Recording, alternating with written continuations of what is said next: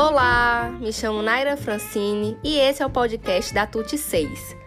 Hoje vou falar sobre as formas farmacêuticas e, para começar, precisamos entender a sua definição.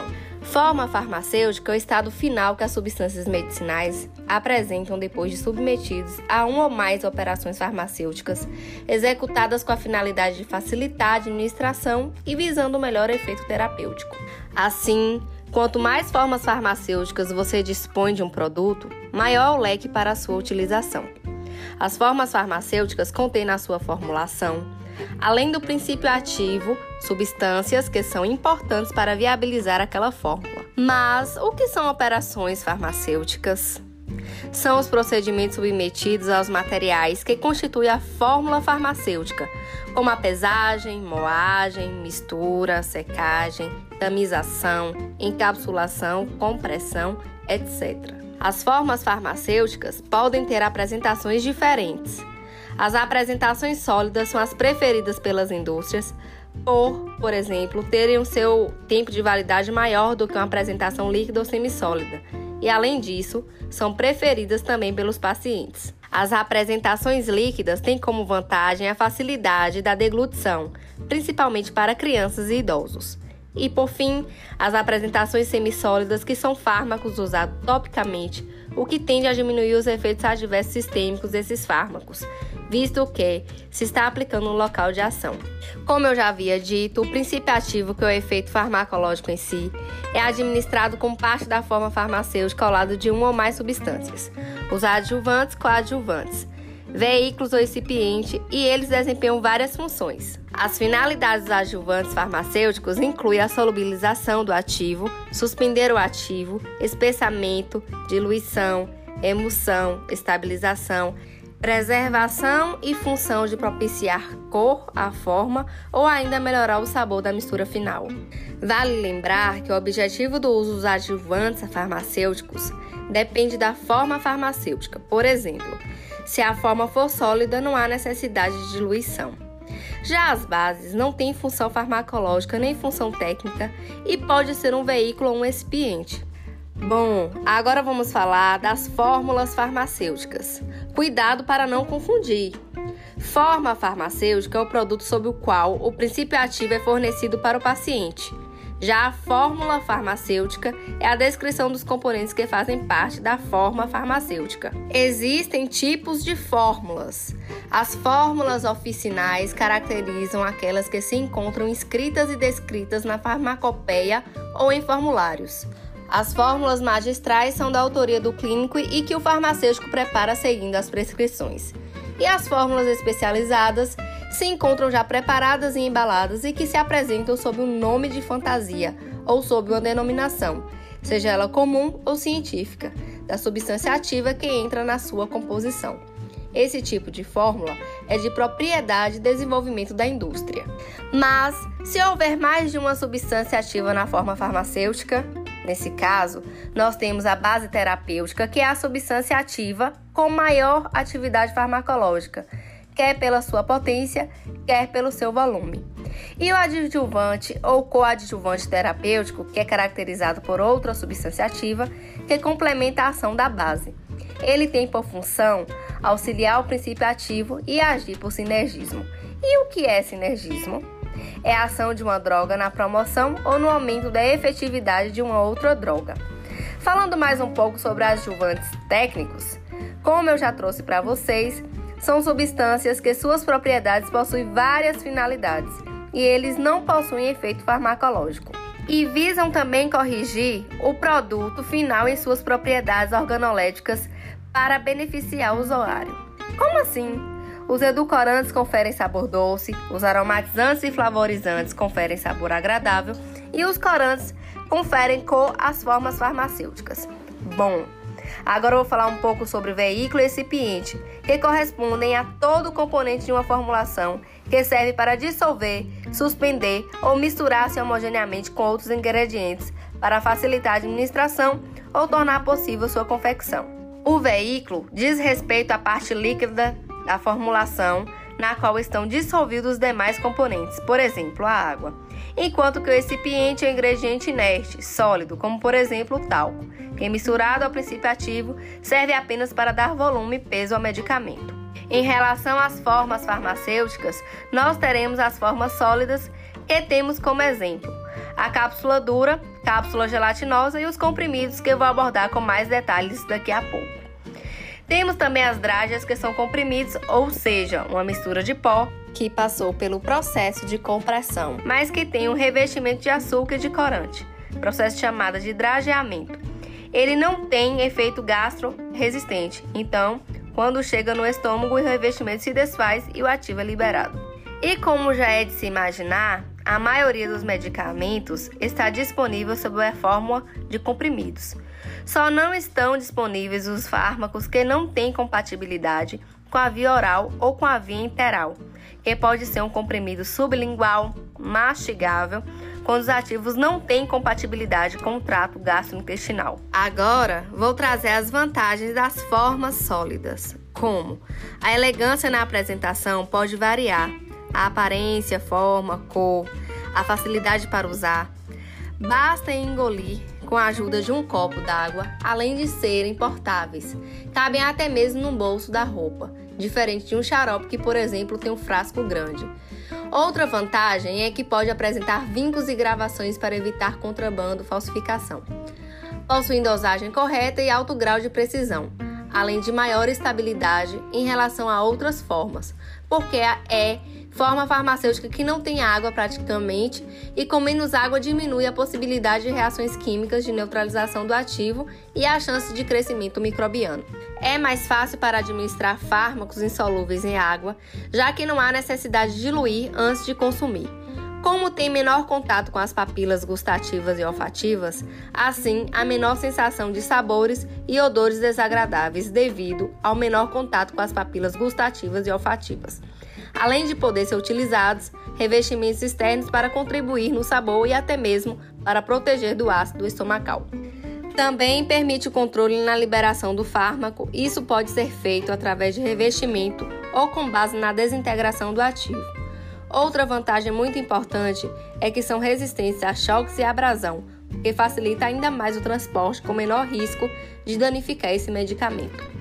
Apesar de todas essas vantagens, essas formas também apresentam algumas desvantagens, como possuir menor absorção comparadas às soluções e também podem provocar irritação na mucosa gástrica ou esofágica. Mas como?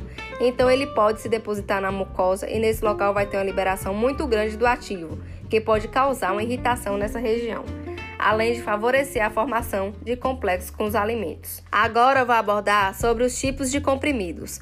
Nós temos os comprimidos não revestidos, que possuem camada única, ou múltiplas camadas que são dispostas concentricamente quando resultam de uma única compressão, ou paralelamente, com compressões sucessivas feitas com partículas de diferentes composições. E ele se desintegra das bordas para dentro. E temos os comprimidos revestidos, como o próprio nome já fala. Eles são recobertos por uma ou mais camadas constituídas por misturas de substâncias diversas, como resinas naturais ou sintéticas, gomas, açúcares, plastificantes, ceras, matérias corantes e até mesmo aromatizantes. As substâncias usadas para o revestimento são geralmente aplicadas sob a forma de solução ou de suspensão, em condições que favoreçam a evaporação do veículo. Entre os tipos de revestimento, nós temos o revestimento gastrosolúvel, que quando chega no estômago ele vai se solubilizar junto com o comprimido. E o revestimento gastroresistente ou entérico, ou seja, ele resiste ao ambiente gástrico, ele não vai se desfazer, não vai se solubilizar no estômago só quando ele chegar no intestino, entende? Outra coisa importante é que existem comprimidos de liberação controlada ou modificada. Mas como assim? Então, são formas farmacêuticas que não liberam imediatamente todo o fármaco. Ele faz essa liberação de forma gradual e contínua em diferentes tempos e locais. Isso também depende do propósito da administração desse fármaco. Esse tipo de comprimido é preparado com adjuvantes especiais, é uma característica de solubilização em meio aquoso, diferente dos comprimidos não revestidos, convencionais de liberação linear ou por processos particulares ou até mesmo recorrendo aos dois meios simultaneamente, de modo a modificar a velocidade ou local de liberação dos princípios ativos. Continuando a falar sobre comprimidos de liberação controlada, Vamos dar algumas características para seus diferentes tipos. Começando pelos de liberação sustentada, sabemos que eles mantêm constante a concentração plasmática do fármaco por um período de geralmente 8 a 12 horas, possuindo um intervalo de tempo maior que a forma convencional. Outro tipo seria os de liberação retardada, que prolongam um período de latência, ou seja, o intervalo de tempo entre a administração e a detecção do fármaco na corrente sanguínea. O uso desse tipo de comprimido tem como objetivo proteger a mucosa gástrica da ação irritante do fármaco, proteger o fármaco da destruição pelo suco gástrico, proteger fármacos melhor absorvidos em região definidas do intestino. Também temos os de liberação repetida, que inicialmente ocorre a liberação de uma dose individual logo após a sua administração, que se apresenta na camada mais externa do comprimido, e uma segunda ou terceira dose liberadas de 4 a 6 horas após a ingestão. Essas formulações são adequadas para fármacos que atuam em doses baixas, cuja absorção é irregular e a excreção é rápida. E por fim, os de liberação prolongada, que funcionam disponibilizando duas doses do fármaco, a primeira chamada de dose inicial de liberação imediata, necessária para produzir o efeito farmacológico desejado sem causar danos ao organismo. A segunda, chamada dose de manutenção, é liberada de modo gradual com a finalidade de prolongar a extensão da resposta farmacológica. É muito importante também ter o conhecimento dos tipos de comprimidos e por isso vamos começar falando do tamponado, que é revestido por uma película protetora de hidróxido de alumínio ou hidróxido de magnésio. O comprimido tamponado foi uma das primeiras ferramentas farmacotécnicas para proteger o ativo do ácido estomacal, com o objetivo de agredir menos a mucosa e o ativo, o revestimento com hidróxido de alumínio diminui o pH estomacal enquanto o comprimido estiver ali. Comprimidos efervescentes são comprimidos não revestidos cuja composição possui geralmente um ácido e um carbonato, ou um bicarbonato capaz de reagir rapidamente em presença de água, liberando gás carbônico. Destina-se a ser dissolvido ou disperso em água antes da administração. Comprimido mastigável sublingual, dispersível, desintegram suavemente na boca com ou sem mastigação, sendo preparados por granulação úmida e compressão utilizando-se graus mínimos de dureza. As cápsulas são constituídas por um invólucro, algo que envolve o ativo que pode ser duro ou mole, de forma e capacidade variáveis que contém a quantidade de princípio ativo que normalmente se usa de uma só vez. No geral, as cápsulas duras têm um formato bem particular, que é o formato das duas partes que se encaixam e que tem tamanhos variáveis. As cápsulas moles temos uma variação de formato maior. Os mais utilizados são os ovoides, tendo também em formato de círculo. Geralmente o invólucro da cápsula dura é feito de gelatina. Já o invólucro da cápsula mole é gelatina adicionada de emolientes como glicerina e sorbitol, cápsula mole ou elástica então ela fica maleável, dando para apertar. As cápsulas liberam o ativo mais rápido, pois esse ativo já está solubilizado, líquido dentro da forma farmacêutica sólida.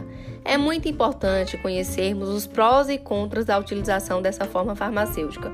Por isso, vale a pena citarmos algumas de suas vantagens e desvantagens para vocês.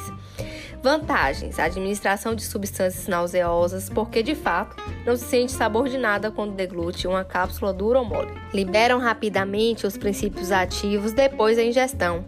Independente se for uma cápsula dura ou mole, a liberação do ativo vai ser muito rápida, ou em forma de pó, cápsula dura, ou em forma de líquido, cápsula mole mais fácil deglutição do que os comprimidos, depende do tamanho, mas é fácil de ser deglutida pela característica escorregadia da gelatina. Agora, falando sobre os supositórios, são formas farmacêuticas destinadas à inserção em orifícios corporais em que vão amolecer, se dissolver e exercer os efeitos sistêmicos ou localizados. Como a via de administração é retal, os supositórios são preparações farmacêuticas sólidas com formato adequado para introdução no reto devendo fundir-se à temperatura do organismo ou dispersar em meio aquoso. Falando de exemplos de efeito local, a gente tem os hemorroidais, laxativos, anestésicos e os anti-inflamatórios. E de exemplo de efeito sistêmico, temos analgésicos, antirreumáticos, espasmódicos, antiasmáticos, expectorantes, antiemetéticos e os antigripais. Essa forma farmacêutica é bem interessante por ter diversos princípios ativos que são melhores absorvidos por via retal do que por via oral.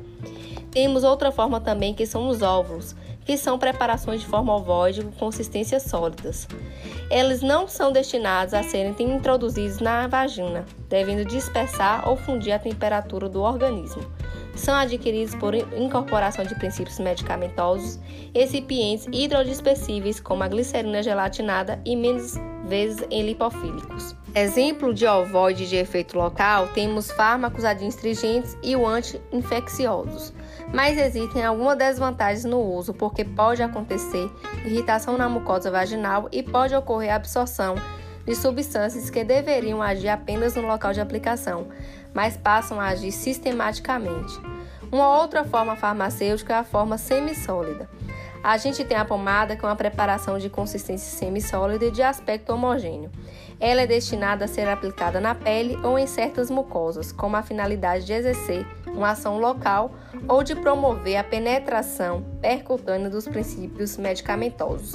Ela tem ação emoliente ou protetora. As pomadas se mantêm fixas no local de aplicação por conta da sua adesividade. São agentes hidratantes muito eficazes e possibilitam a máxima ação terapêutica do fármaco incorporado. Se adaptam às cavidades mucosas e à superfície da pele as pomadas também obstruem poros, originando a diminuição da transpiração e favorecendo os edemas.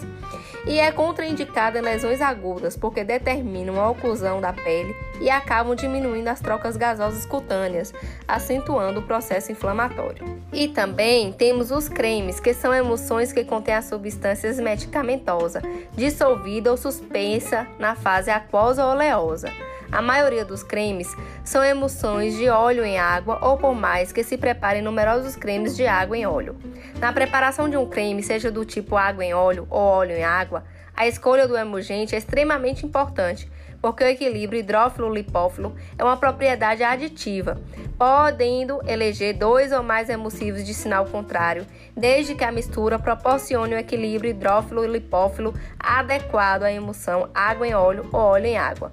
E falando especificamente sobre essa emulsão, a emulsão é uma mistura de substâncias hidrossolúveis ou lipossolúveis. Geralmente, quando o aditivo é lipossolúvel, tem uma emulsão óleo em água. Já no ativo hidrossolúvel, tem uma emulsão água em óleo. O emulgente permite a estabilidade do creme. Os cremes óleo em água de emulgente de ânion ativo apresentam geralmente elevado poder de penetração na pele. Ele tem propriedades umectantes que permitem que atravesse uma barreira lipídica cutânea que emulsionam. Já os emulgentes tensoativos não iônicos têm uma penetração mais difícil e um fraco poder umectante. Os cremes óleo em água são de fácil remoção da pele e da roupa por simples lavagem. Os cremes água em óleo são menos penetrantes. Eles possuem ação endodérmica ou epidérmica, usados como protetores cutâneos e com seu alto teor de água que não são desidratantes e se espalham facilmente na pele. Eles não são bem tolerados pela epiderme, são emolientes e muito utilizados como veículos para fármacos antissépticos. E aí vocês me perguntam, Naira, mas e os géis? Bom, esses são basicamente constituídos de água, álcool, algumas substâncias que dão aspecto gelatinoso.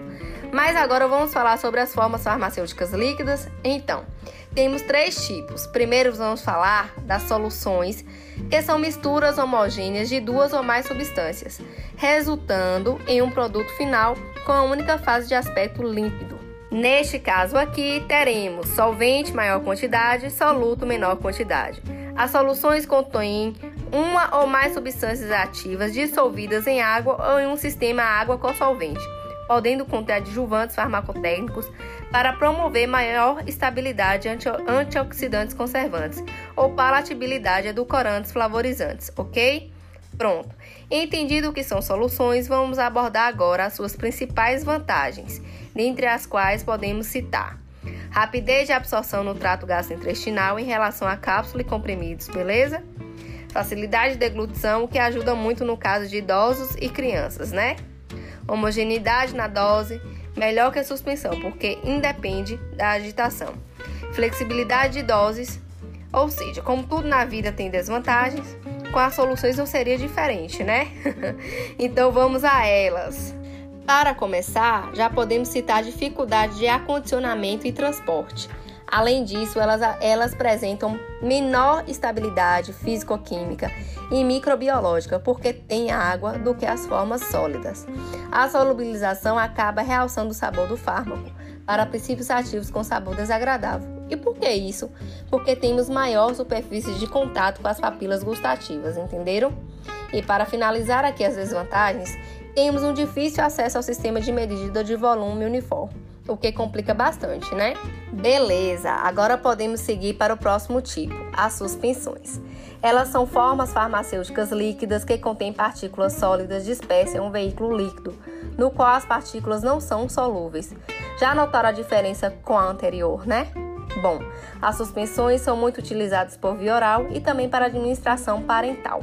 Apresentam-se geralmente prontas para o uso. Elas aumentam ou prolongam a ação de medicamentos em comparação com as soluções. Já deu para ver que existem muitas vantagens, né? Então vamos falar aqui das principais. Melhora a estabilidade dos fármacos que são estáveis na forma de solução, mas estáveis na forma de suspensão mascaram o sabor e odor desagradável. Isso é uma coisa boa, né? E por que isso? Porque nesse caso aqui temos partículas insolúveis. Vamos dar um exemplo? Clorafenicol solução é amargo. Plamitato de clorafenicol suspensão é insípido, justamente por conta disso.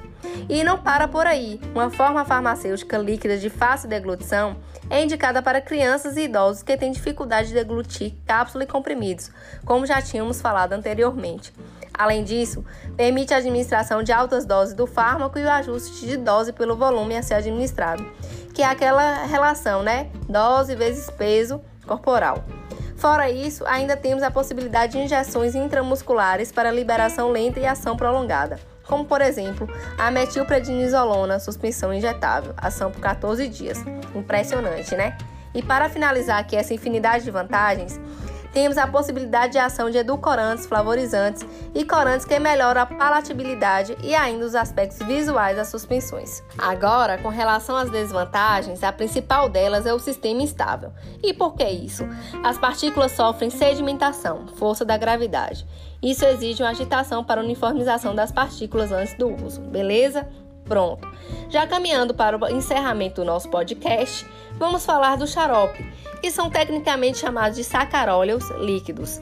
Eles foram as primeiras formas farmacêuticas líquidas que surgiram. No geral, são soluções. Vamos falar mais um pouco sobre eles? Então, são preparações farmacêuticas aquosas límpidas que contêm um açúcar como a sacarose em concentrações próximas da saturação, formando a solução hipertônica e com isso, vocês já sabem, diminui o crescimento microbiano, né?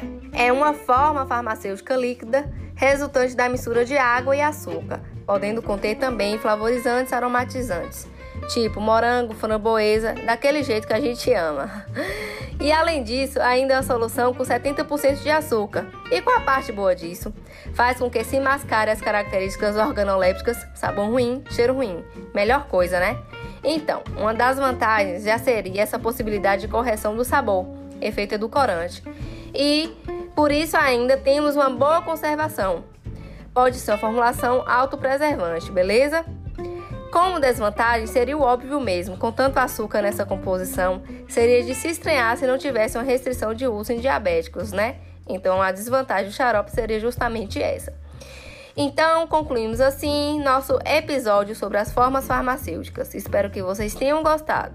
Até a próxima. Bye bye.